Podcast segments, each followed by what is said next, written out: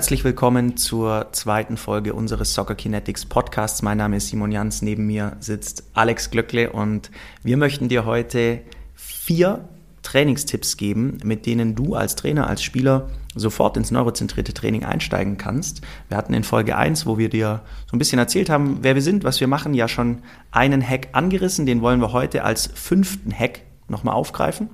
Und Alex, ich würde vorschlagen, wir starten einfach ganz direkt mit Hack Nummer 1 rein.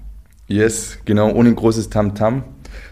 Hack Nummer 1 sieht so aus, dass du einfach mal in dein Training kognitive Aufsätze mit einbaust. Wie kann das Ganze aussehen? Du hast irgendeine Übung, eine Tripling-Übung, eine Passübung, wie auch immer. Und während du das machst, erschaffst du dir einen kognitiven Load. Das kann dann beispielsweise eine Rechenaufgabe sein, Ganz konkret, wenn du jetzt beispielsweise alleine bist, dass du, während du dribbelst, eine Zahlenreihe hochzählst.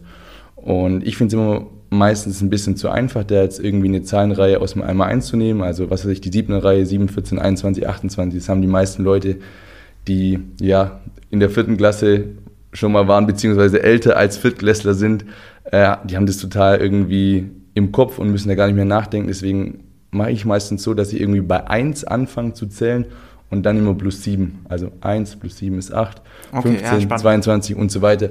Wenn du jetzt sagst, boah, das ist mir viel zu einfach oder viel zu schwer, dann nimmst du einfach eine schwierigere Zahlenreihe oder eine leichtere Zahlenreihe.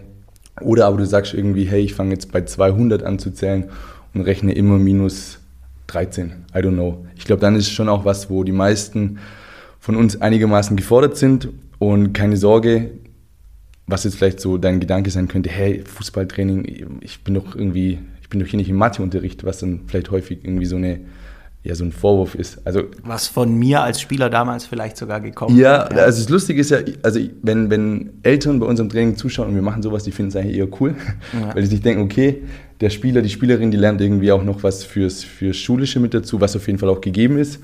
Ähm, für die Spieler ist es vielleicht in dem Moment nicht so angenehm, aber letztendlich ist das Coole halt, wenn dieser kognitive Load wegfällt, ist natürlich, ja, die Bewegung irgendwie einfacher. Man hat mehr freie Kapazität, um sich auf das eigentliche Spiel zu konzentrieren. Und das ist ja eigentlich letztendlich das, was wir mit so einer Übung bezwecken wollen. Wir wollen den Spieler stressen. Ja, wir sagen ja auch immer, das Training muss so komplex sein, damit das Spiel die Erholung ist und dementsprechend ist so, eine, so ein kognitiver Aufsetzer einfach eine hervorragende Möglichkeit, ohne Equipment, ohne irgendwelche teuren Tools hier in diesem Bereich ähm, ja, den, den, Spieler, den Spieler gezielt zu unterstützen.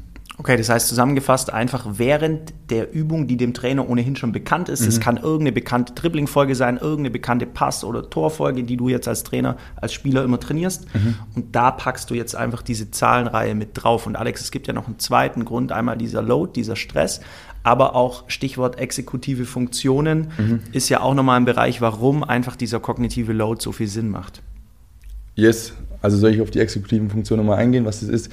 Genau, exekutive Funktionen sind äh, höhere geistige Prozesse, die unsere Aufmerksamkeit, unsere Emotionen, unser Verhalten gezielt steuern. In Fußballersprache ganz einfach erklärt, zur richtigen Zeit, am richtigen Ort, das Richtige tun. Also so ein Spieler, der mir da immer einfällt, ist ein Thomas Müller. Für mich auch einer der am meisten unterschätzten Fußballer der Welt muss ich an der Stelle einfach mal sagen. Aber da kann auch jeder seine Meinung haben. Simon, was ist deine Meinung ja, dazu? Gut, äh, Sagst du, das ist ein Stolperer oder ist das wirklich ein geiler Kicker? Wenn einer Profi bei Bayern München ist, dann kann er ja zumindest jetzt ja. mal nicht so unterschätzt sein, sondern nee. er hat es ja dann immerhin geschafft. Aber ich weiß, auf was du anspielen willst. Einfach so diese öffentliche Meinung, wo er ist nicht Fußballer des Jahres geworden genau, in Deutschland. Wo, wo sehr zweigeteilt ja. ist.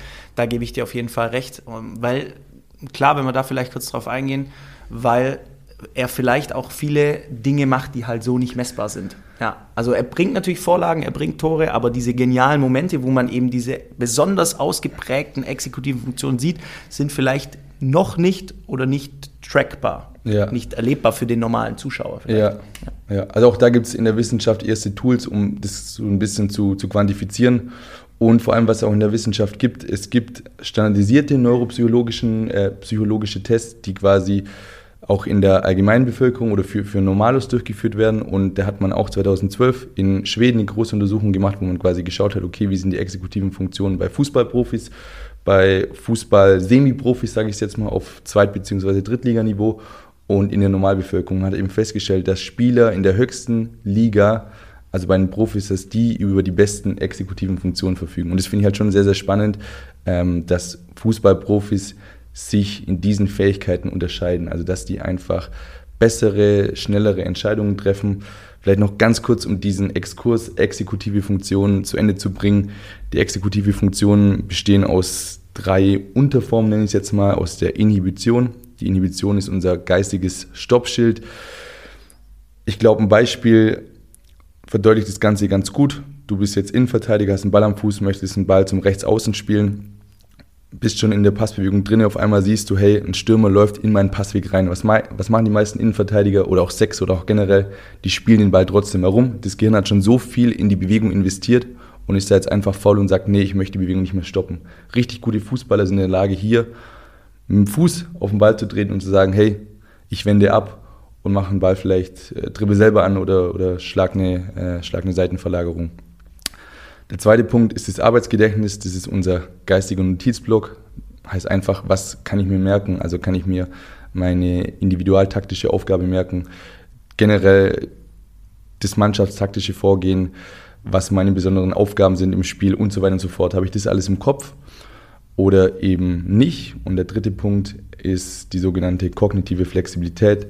Das ist ja ein bisschen unsere Fernbedienung der Aufmerksamkeit. Also kann ich beispielsweise bei einem Umschaltspiel wirklich schnell, wie es der Name schon sagt, umschalten und eben in die Vorwärts- bzw. Rückwärtsbewegung gehen oder brauche ich da immer ja ein, zwei Sekunden zu lang und bin vielleicht deshalb einen Ticken zu langsam, um irgendwie wirklich schnell und, und gut bei dem Konterangriff mitzuwirken.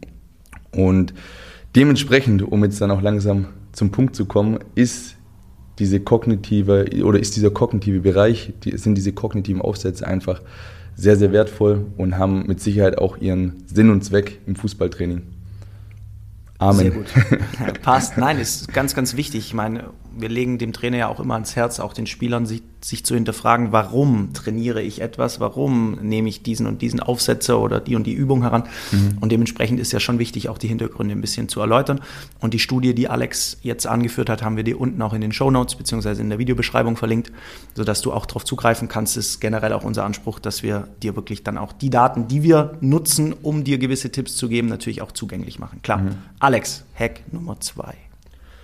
Hack Nummer zwei ist im koordinativen Bereich, nenne ich es jetzt einfach mal. Und zwar, du hast auch wieder eine herkömmliche Übung, Jonglieren, Passspiel, Dribbling, Torschuss und baust währenddessen einfach eine zweite Bewegungsaufgabe mit ein. Das Ganze kann zum Beispiel so aussehen, wir machen wieder ein Beispiel. Du dribbelst mit dem Ball am Fuß durch ein Hütchenparcours, Parcours, Parcours und währenddessen du das machst, hast du einen zweiten Bein in der Hand und wirfst ihn einfach von der rechten in die linke Hand, währenddessen du unten mit den Füßen ganz normal durch den Parcours dribbelst. Hat folgenden Vorteil. Punkt Nummer eins, dieser Coaching-Cue, dieser Hinweis, der von ganz vielen Trainern kommt, Blick vom Ball lösen, den hast du automatisch so ein bisschen weggenommen oder musst ihn gar nicht sagen, weil der Spieler immer wieder auch hochschauen muss, um den Ball zu verfolgen. Das nächste ist, auch hier erzeugen wir wieder Stress, einen Overload, weil der Spieler ja zwei Sachen gleichzeitig machen muss. Und wenn man so ein bisschen sich anschaut, was Koordination ist oder wie auch Koordination definiert ist oder unterteilt ist in verschiedene, äh, verschiedene Fähigkeiten, dann haben wir hier vor allem auch die Kopplungsfähigkeit adressiert. Die Kopplungsfähigkeit ist die Fähigkeit, zwei Teilkörperbewegungen gleichzeitig auszuführen. Und dementsprechend können wir da auch im koordinativen Bereich schon einiges machen. Das ist vor allem auch im Kinder- und Jugendbereich extrem wichtig, weil man sagt auch so, die Koordination ist das Training der, das Training der Trainierbarkeit. Also wenn ich hier in jungen Jahren wirklich schon gute Impulse setze, dann kann ich darauf später richtig gut aufbauen. Und das ist eine sehr, sehr simple Möglichkeit. Wie gesagt, einen zweiten Ball hat man ja ohnehin am Start, wenn man irgendwie im Ballschrank hoffentlich genug Bälle hat oder man hat zu Hause vielleicht noch einen zweiten Ball rumliegen. Von daher kann man das easy mal probieren. Genauso auch beim Passspiel, genauso auch beim, beim Torschuss, dass man da im Anlauf, äh, beim Torschuss, dass man da beim Anlauf den Ball immer wieder hochwirft. Und von daher hat es auf jeden Fall auch, ja, ähm, seinen, seinen Mehrwert. Cool. Also glaube ich auch was, was sich sehr leicht umsetzen lässt, sofort in der Praxis, wie du sagst. Und wo auch dann schon wieder was Neues auch einfach mhm. drin steckt. Und es ist ja, wenn wir uns anschauen, wie funktioniert effektives Lernen, mhm. oft auch dieses Neue, mhm. was dann einfach zu effektivem Lernen führt. Und das sind jetzt also beide Hacks, die du beschrieben hast, aus meiner Sicht auch Reize, die völlig neu sein können mhm. für einen Spieler und die natürlich dann zu einem sehr hohen Reiz und auch zu einem sehr ähm, hohen Dopaminausstoß führen, ja. weil einfach diese Neuartigkeit natürlich extrem ist. Ja, 100 Prozent. Und also ich finde es jetzt mega cool, dass wir hier auch Podcast machen, dass ich mit dir, mit hier der Babs im Hintergrund, dass wir hier Podcast machen. Aber ich bin selber auch ein brutaler Podcast-Fan und sehr, sehr großer Fan auch vom Andrew Huberman. Und da habe ich vorgestern auch einen Podcast gehört und da sagt er, äh, sagt er ganz schön, Errors are the gateway of plasticity. Also Fehler sind das Tor für Plastizität. Plastizität heißt einfach, dass im Gehirn sich diese ganzen Nervenzellen wieder neu vernetzen.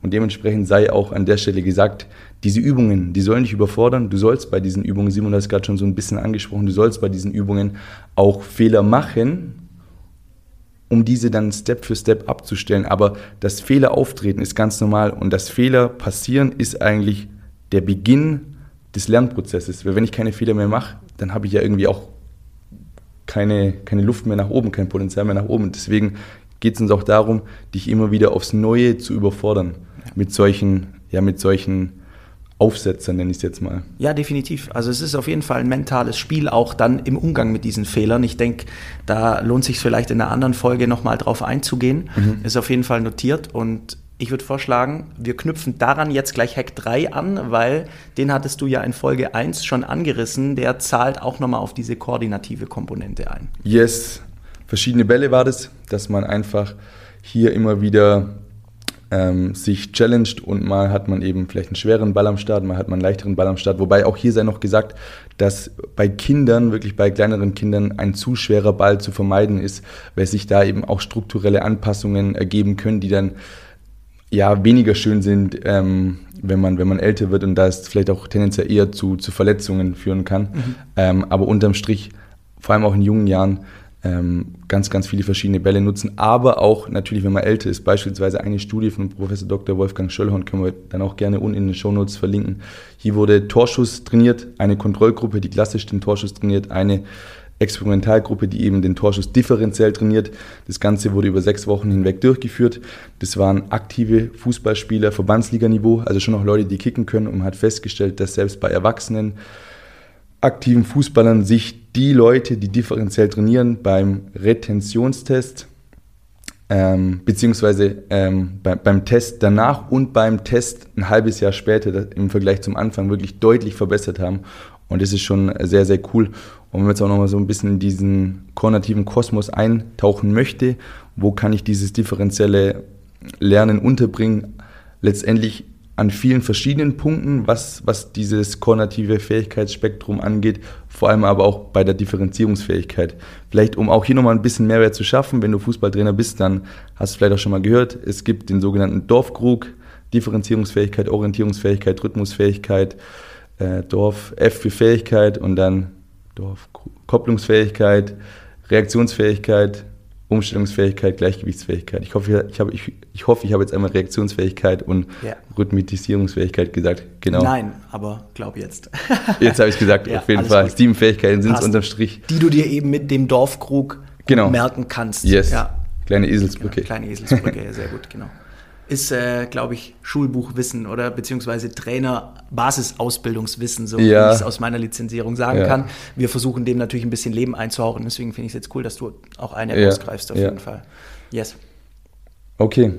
Nächster Hack schon? Nächster Hack, würde ich sagen, oder? Dadurch, dass wir die verschiedenen Bälle auch in Folge 1 schon aufgegriffen haben, also hör dir auch die gerne nochmal an, falls der Hack jetzt für dich neu ist. Und dann würde ich sagen, gehen wir zu Hack Nummer 4. Yes. Und zwar ich habe es in der Folge 1 auch gesagt, ganz, ganz wichtig bei uns ist das Thema Wahrnehmung.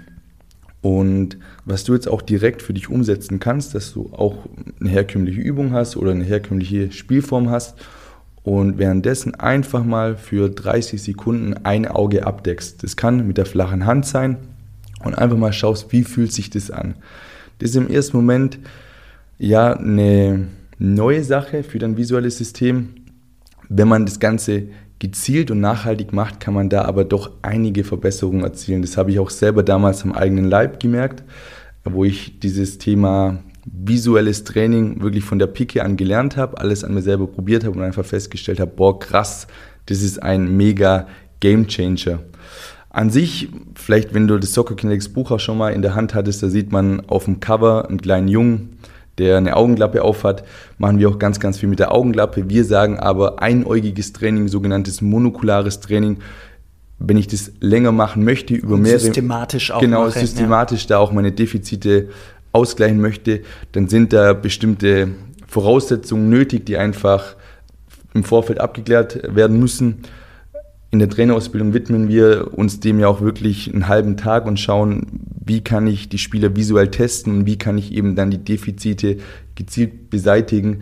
Deswegen sei es an der Stelle, sei an der Stelle wirklich nur gesagt, einfach mal kurz für 30 Sekunden, 60 Sekunden mal das rechte, mal das linke Auge abdecken. Es gibt auch noch einen sogenannten Augendominanztest, wo man einfach schaut, welches Auge ist ein bisschen dominanter, welches ist weniger dominant, wie es eben einen dominanten Arm und nicht dominanten Arm gibt. Also Viele sind eben Rechtshänder, viele sind eben Linkshänder oder eher weniger sind Linkshänder. Aber für den Start einfach mal schauen, wie fühlt es sich an und wie ist denn das Gefühl, wenn ich diesen, wenn ich meine Hand von den Augen wieder wegnehme. Welchen Mehrwert habe ich dadurch dann als, als Coach, als Spieler, wenn ich das jetzt mal austeste für mich? Also wenn du es wenn austestest, ist es für mich in erster Linie mal so eine Differenz und gibt einem im Nachhinein ein gutes Gefühl, wenn man wieder ja, beide Augen zur Verfügung hat. Wenn man das wirklich systematisch macht, dann kann ich dadurch ein besseres räumliches Sehen erlangen, ein besseres peripheres Sehen erlangen, eine bessere Auge-Hand, Auge-Bein-Koordination, bessere Blickverfolgungen, weniger visuellen Stress, unfassbar viel. Teilweise gibt es da sogar Studien, die zeigen, dass wenn mein visuelles System einfach sauber kalibriert ist, dass meine Lernleistung dadurch sich auch verbessert. Aber wenn ich jetzt darauf eingehe, dann sprengt es hier komplett den Rahmen der Schreit Folge nach einer zwei. weiteren Folge. und ich möchte an der Stelle mal einen kleinen Bogen spannen, weil wir jetzt beim letzten Hack angelangt sind und vielleicht, wenn du jetzt so ein bisschen aufmerksam auch zugehört hast, wie wir die Hacks aufgebaut haben, ist dir aufgefallen, dass wir ähm, einen Hack zum Start aus der kognitiven Dimension hatten, dann hatten wir aus der koordinativen Dimension die beiden Hacks, also einmal ähm, die zweite Bewegungsaufgabe und einmal die verschiedenen Bälle schon aus Folge 1 und jetzt gerade die visuelle Dimension. Und das ist auch gleichzeitig so der Kosmos, in dem wir uns bei Soccer Kinetics bewegen, weil wir einfach sagen, die Spieler in diesen drei Dimensionen zu fordern, führt nachher zu exorbitant guten Trainingseffekten, weil du eben eine herkömmliche Übung, und das waren ja alles Alex Beispiele, eine herkömmliche Übung, die du als Trainer, als Spieler schon umsetzt, jetzt eben erweiterst mit einer neuen Herausforderung aus diesen drei Dimensionen. Und deshalb ist in Summe auch genau diese Idee unsere Soccer Kinetics Erfolgsformel. Also wir sagen, versuche systematisch herkömmliche Technikübungen